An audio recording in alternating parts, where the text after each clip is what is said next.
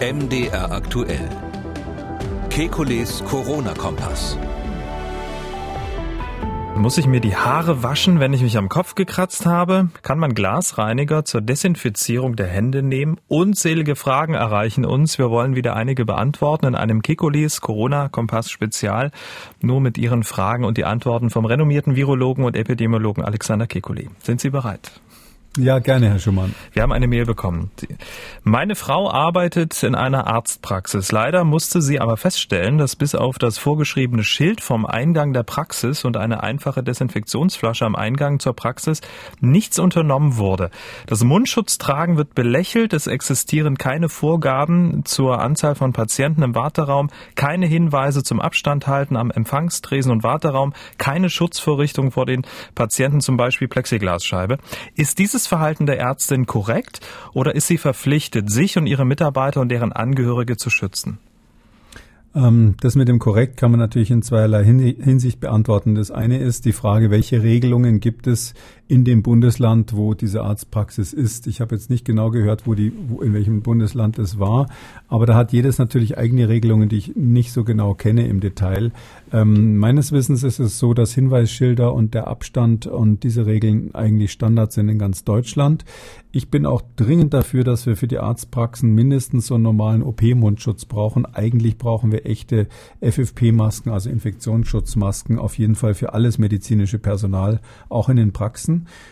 Das heißt also, medizinisch gesehen, epidemiologisch gesehen ist das Verhalten überhaupt nicht korrekt. Die Praxis muss sich unbedingt schützen. Da kann man nur sagen, äh, Arztpraxen sind einer der absoluten Hotspots für die Verbreitung solcher Erkrankungen.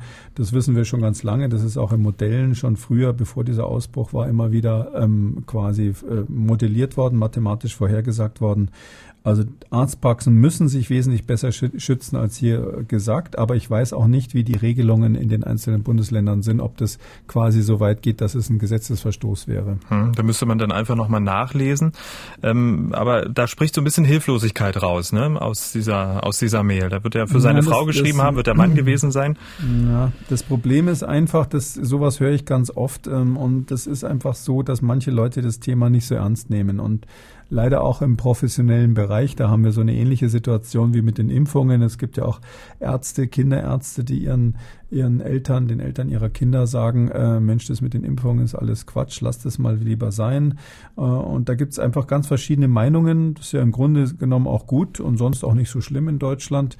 Aber jetzt in so einer Pandemiesituation ist man einfach darauf angewiesen, dass möglichst viele zusammenhalten und, und, und, und das verstehen und auch mitmachen, was hier notwendig ist. Wir waschen uns ja alle regelmäßig die Hände, aber wir fahren uns ja auch gerne mal durch die Haare. Deshalb die, hat dieser Hörer folgende Frage. Ähm, bleibt das Virus in den Haaren haften und wäre es dementsprechend äh, ratsam, das einzustellen oder müsste ich dann sogar streng genommen, wenn ich von draußen komme und mir zwischenzeitlich durchs Haar gefahren bin, duschen? Das würde ich sehr gern wissen. Vielen Dank. Herr Kikule, nicht nur Hände waschen, sondern jetzt auch noch ähm, jede halbe Stunde duschen. Duschen, ja. Nee, also das wäre übertrieben, aber leider erstens, man sollte sich nicht durch die Haare fahren, wenn man mit den Haaren später ähm, in sein eigenes Gesicht kommt, sonst hat man über die Ecke quasi auch äh, das Virus übertragen. Man muss allerdings sagen, diese Schmierinfektionen sind ja nur ein kleiner Weg. Das ist ein kleiner Teil, über den wahnsinnig viel geredet wird, aber der Hauptinfektionsweg sind eben die Tröpfchen. Ähm, aber wenn man das jetzt konkret, konkret sagt, auf den Haaren halten sich die Viren nicht besonders lange. Das ist so ein organisches Material, da gehen sie schnell kaputt dran. Was heißt aber, das schnell ungefähr? Naja, innerhalb von ein paar Stunden. Also mhm. ich würde sagen, am nächsten Tag auf so Haaren äh, würde ich mal sagen, ist es äh, nicht mehr relevant. Vielleicht sind da noch ein paar Viren drauf, aber nicht als Infektionsquelle relevant. Kommt natürlich auch darauf an, wie man sich die da reingeschmiert hat. Wenn man jetzt aus Versehen richtig so eine Ladung Rotz an der Hand hatte und sich dann in die Haare fasst, Entschuldigung Kein Problem. dafür, aber dann, dann hält sich das, dann hält sich das natürlich. Ach, das glaube ich schon, dass das mal vorkommt. Gibt ja auch Leute, die spucken sich in die Hände und fahren sich dann durch die Haare, damit es irgendwie glatt aussieht. Das habe ich durchaus schon gesehen. Das war in den 50ern, und, Herr Geko. Das war in den 50ern. Ah, oh, jetzt haben Sie mich erwischt. jetzt haben Sie mich erwischt. Und das andere ist, äh, das andere muss man aber schon sagen, ich habe ich habe ja da die, haben wir schon mal drüber gesprochen, diese fünf einfachen Regeln, äh, die gelten ja nach wie vor, äh, die auch bei kekule.com immer noch auf der Webseite stehen, für die, die das noch nicht kennen.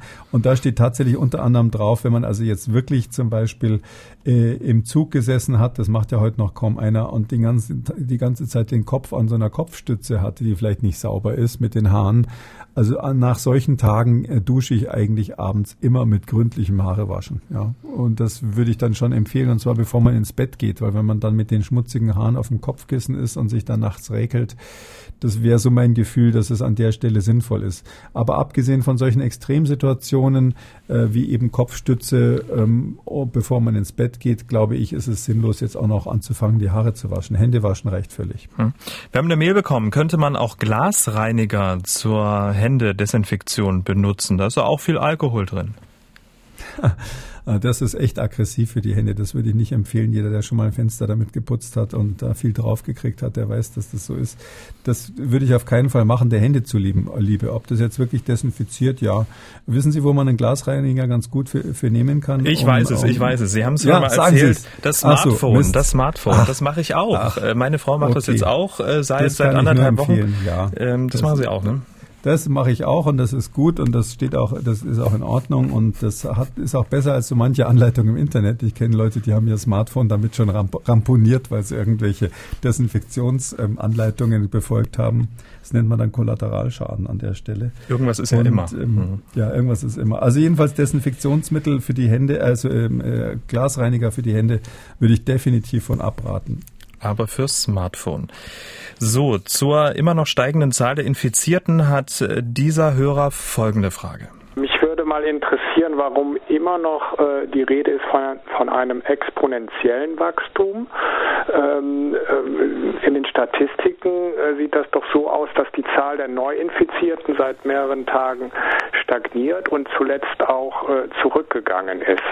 Ähm, ja, das ist mir nicht so klar, warum da noch von einem exponentiellen Wachstum die Rede ist. Vielen Dank. Das ist genau das, was wir gestern besprochen haben. Und zwar ähm, ist ja tatsächlich die Fallzahl jetzt in den Bereich von R gleich 1 gegangen. Diese Reproduktionszahl ist im Bereich von 1, sagt zumindest das Robert-Koch-Institut. Und ab dem Moment ist es tatsächlich keine exponentielle Vermehrung mehr. Ähm, wenn man so sagt, so salopp sagen die Epidemiologen, das ist eine exponentielle Vermehrung. Was wir damit meinen, ist eigentlich, dass die tatsächliche Ausbreitung des Virus ähm, nahe der Maximalgeschwindigkeit ist. Die Maximalgeschwindigkeit wäre, wenn diese, äh, diese Vermehrungszahl R eben gleich R0 ist, wie wir das nennen. Das ist dann diese Maximalzahl, die überhaupt möglich ist. Die liegt für das äh, Covid-19, für den Covid-19-Erreger irgendwo im Bereich zwischen 2,6 und 3. Und wenn es dann runtergeht durch antiepidemische Maßnahmen, zum Beispiel durch so einen Lock Lockdown natürlich ganz massiv, dann wird das R immer kleiner und dann haben Sie rein theoretisch ist es immer noch exponentiell, aber mit einer schwachen Steigung. Da reden wir dann aber nicht mehr in dem Sinn von einer exponentiellen Verbreitung, sondern exponentiell heißt, dass die tatsächliche Verbreitung ist im Bereich von R0 und das sehen wir in Deutschland immer daran, oder sehen wir bei diesem neuen Virus daran, dass die Vermehrung, die Verdoppelung ungefähr alle zwei, drei Tage stattfindet. Und das hatten wir ja eine Zeit lang. Da war das, waren wir in dieser exponentiellen Phase. Verdopplung alle zwei, drei Tage. Und jetzt sind wir ja wesentlich besser.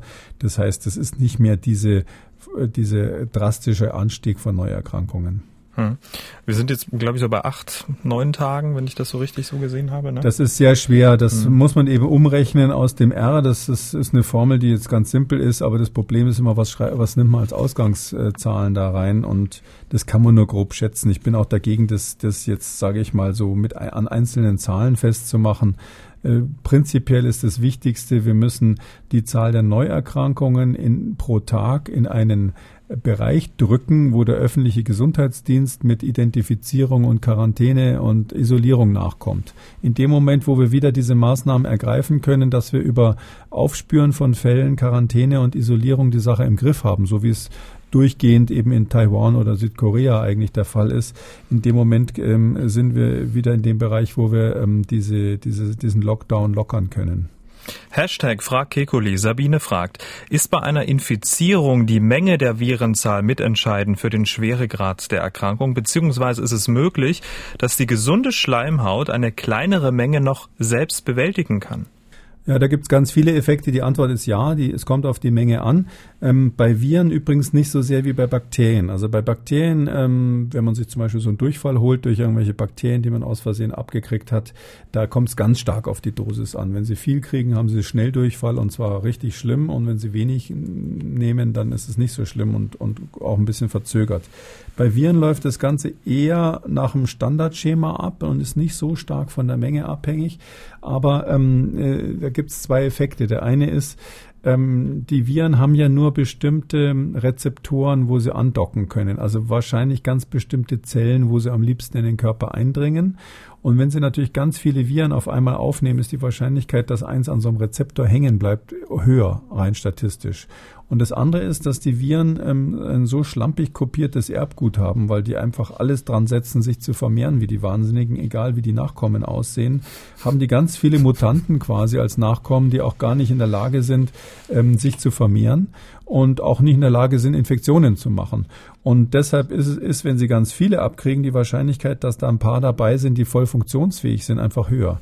Und aus den zwei Hauptgründen äh, liegt es an der Dosis bei den Viren auch. Hm, und die Frage nach der gesunden Schleimhaut, dass sie sozusagen mehr abwehren kann als möglicherweise, wenn man so ein bisschen angeschlagen ist? Das gilt immer. Wir haben mhm. ja eine natürliche Immunität in der Schleimhaut. Da könnte man jetzt zwei Stunden Vorlesung halten. Andermal. Da gibt's ähm, das ja, da gibt es ähm, das, was wir natürliche Immunität nennen. Äh, da sind ganz viele Faktoren be be beteiligt daran. Ähm, das hat jetzt nichts mit den Antikörpern und diesen diesen Immunzellen zu tun. Und das wehrt natürlich mal grundsätzlich einen ganz großen Teil der der Infektionen ab. Ich würde mal sagen, über 90 Prozent werden durch diese natürliche. Immunität erstmal abgewehrt. Und natürlich, wenn da alles in Ordnung ist und man man gesund ist und und die Schleimhaut funktioniert, dann ist die Wahrscheinlichkeit, dass die Viren vorher abgefangen sind, natürlich höher. Okay, so, wir wollen ganz viele Fragen noch schaffen, Herr Kikoli. Ähm, eine Frage von einem Mann, der ganz weit oben wohnt. Ich wohne in einem Hochhaus im 31. Stockwerk benutze dort den Fahrstuhl, indem ich warte, bis ein leerer Fahrstuhl kommt, um ihn alleine benutzen zu können. Meine Frage, besteht dann dennoch die Gefahr der Tröpfchenansteckung, wenn zum Beispiel fünf Minuten vorher eine andere Person diesen benutzt hatte? Wie lange halten sich die Tröpfchen, Tröpfchen in einem derart geschlossenen Raum? Man fährt ja auch eine Weile mit bis in 32. Stock. Ja. Also das ist eine Frage, die uns äh, Epidemiologen tatsächlich, so, so trivial sie klingt, im Moment ähm, wirklich interessiert. Ähm, die normale Tröpfcheninfektion meint ja, wenn einer hustet oder spricht und diese Tröpfchen fliegen dem anderen regelrecht ins Gesicht. Das ist also wie ein kleines Geschoss, was da abgefeuert wird. Aber der Herr meinte jetzt die Situation, dass so Tröpfchen so winzig sind, das hängt mit der Größe zusammen, dass die so klein sind, dass die eine Weile in der Luft stehen wie so ein Nebel und dass die quasi dann, wenn der nächste kommt, beim Einatmen, das wäre dann der typische Weg durch Inhalation, aufgenommen werden. Ähm, das nennen wir aerogene Infektion. Das ist also im Gegensatz zur Tröpfcheninfektion dann die echte luftgetragene Infektion. Da wissen wir von diesem ähm, neuen Virus, dass diese luftgetragene Infektion insgesamt für die ganze Epidemie wenn überhaupt, dann eine extrem untergeordnete Rolle spielt. Das heißt, es ist eine Seltenheit, dass man sowas nachweisen kann. Bisher ist es meines Wissens auch nie in einem konkreten Fall bewiesen worden. Aber es gibt Experimente, da haben wir schon drüber gesprochen, die darauf hindeuten, dass das im Prinzip möglich ist, dass diese Viren eine Weile in der Luft schweben und dass die auch überleben in so mini, mini kleinen äh, äh Keimen, Infektionskeimen. Ähm, die Frage ist jetzt nur, ähm, wie wahrscheinlich ist es? Ja, wir wissen bei SARS, bei dieser ersten Erkrankung SARS von 2003, dass es einzelne Fälle von sogenannten Superspreadern gab, die besonders viel verteilen. Und an einzelnen Fällen war das dann tatsächlich so, dass zum Beispiel in einem Aufzug offensichtlich die Luft länger gehalten hat. Da war aber der Superspreader dann meistens noch mit an Bord. Also, dass der rausgegangen ist vorher, kenne ich kein Beispiel.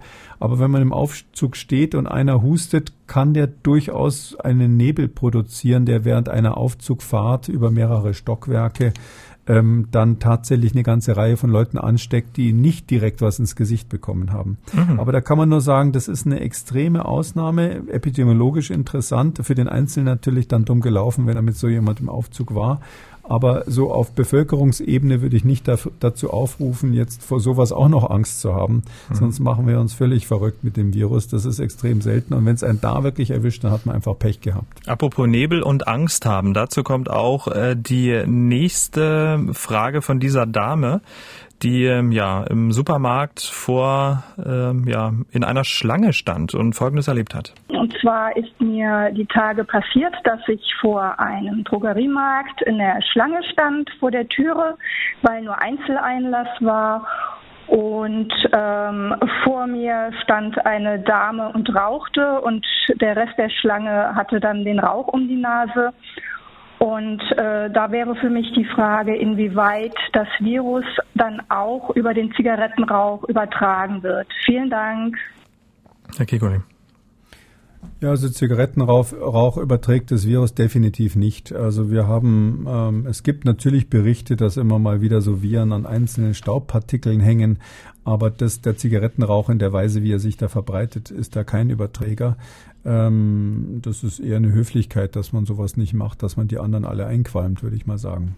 Hashtag Frag Kekole. Michael fragt, wir möchten ein Corona-Schutzprojekt in Uganda starten. Meine Frage, ist es ausreichend, wenn die hergestellten Mehrwegmasken mit einer Handseife gewaschen und anschließend in der heißen Sonne getrocknet werden? Ähm, das kann man machen. Das Waschen ist ja dann nicht so sehr gegen das Virus, sondern weil die einfach sich verschmutzen im Laufe der Zeit. Man muss einfach nur wissen, wenn man diese Viren wäscht, äh, wenn man, man muss einfach nur wissen, wenn man diese Masken wäscht, das ist ein ganz empfindliches Material, das macht man dann relativ schnell kaputt. Also mehr als zwei, dreimal geht das nicht, dann sind die hin. Ähm, in Afrika ist es gang und gäbe, weil die ganz häufig ähm, limitierte Ressourcen haben, dass man die Sachen wäscht. Ähm, klar, kann man, kann man machen und hinterher trocknen. Die Hitze der Sonne ist da nicht entscheidend, sondern das Entscheidende ist das Waschmittel selber. Mhm. Ähm, aber sozusagen die Seife tötet ja dann eigentlich die Viren, oder? Die Seife tötet die Viren, die lässt diese kleinen Fetthüllen von den Viren platzen. Und ähm, ob man das dann einfach über Nacht irgendwie trocknen lässt oder zwei Stunden in die Sonne legt, das ist eigentlich relativ egal. Also das übrigens ist so, dass bei der Sonne eigentlich noch mehr als die, die Hitze eigentlich das UV-Licht der Sonne, der UV-Anteil etwas ist, was den Viren ganz schlecht bekommt, also auch dazu beiträgt, dass im Freien Viren eigentlich generell relativ schnell deaktiviert werden. Hm. Mit zunehmender Zeit steigt ja auch die Zahl derer, die Covid-19 überstanden haben. Dazu hat dieser Herr folgende Frage. Angenommen, ich bin an Covid-19 erkrankt, äh, genese und ja, äh, bin sozusagen äh, in dem Sinn immunisiert. Bin ich dann trotzdem noch Gefährder für andere? Wäre ich noch potenzieller Virusüberträger? Äh, das würde mich mal interessieren. Und wie lautet die Antwort? Ähm, also im Moment äh, gehen alle davon aus, dass man danach immun ist. Das heißt, man ist nicht nur kein Gefährder mehr, man kann niemanden anstecken, man kann sich selbst nicht anstecken und man ist auch ein Teil dieses Bollwerks, was dann nach und nach die Risikogruppen schützen soll. Also je mehr Immune rumlaufen, desto besser. Aber nochmal die Warnung an der Stelle, das ist im Moment so. Das Virus kann sich, wenn es das nächste Mal kommt, vielleicht im Herbst oder nächstes Frühjahr oder so, kann das Virus sich durchaus so verändern, dass der eine oder andere, der jetzt noch immun ist, dann nur noch eine Teilimmunität hat, also noch ein bisschen krank wird. Ähm, aber das ist auf jeden Fall eine gute Sache, das durchgemacht zu haben, ganz klar. Deutschland joggt ja gerade. Immer mehr Menschen sieht man durch den Park und durch die Straßen laufen. Wir haben ja auch schon mal drüber gesprochen. Das einen freut, des anderen leid. Dieser Herr hat diese Frage auf unserem Anrufbeantworter hinterlassen. Ich wohne in einer joggerlastigen Gegend und bin äh, heute zum vierten Mal von einem Jogger angepustet worden. Äh, ich bin herzkrank und wollte fragen, was Herr Kekulé von einer äh, Maskenpflicht für Jogger hält. Bin selber Jogger. Ich würde dann gar keine Luft mehr kriegen. Ja, das wäre auch meine spontane Assoziation. Ich glaube, mit so einer Maske Sport machen, das funktioniert nicht.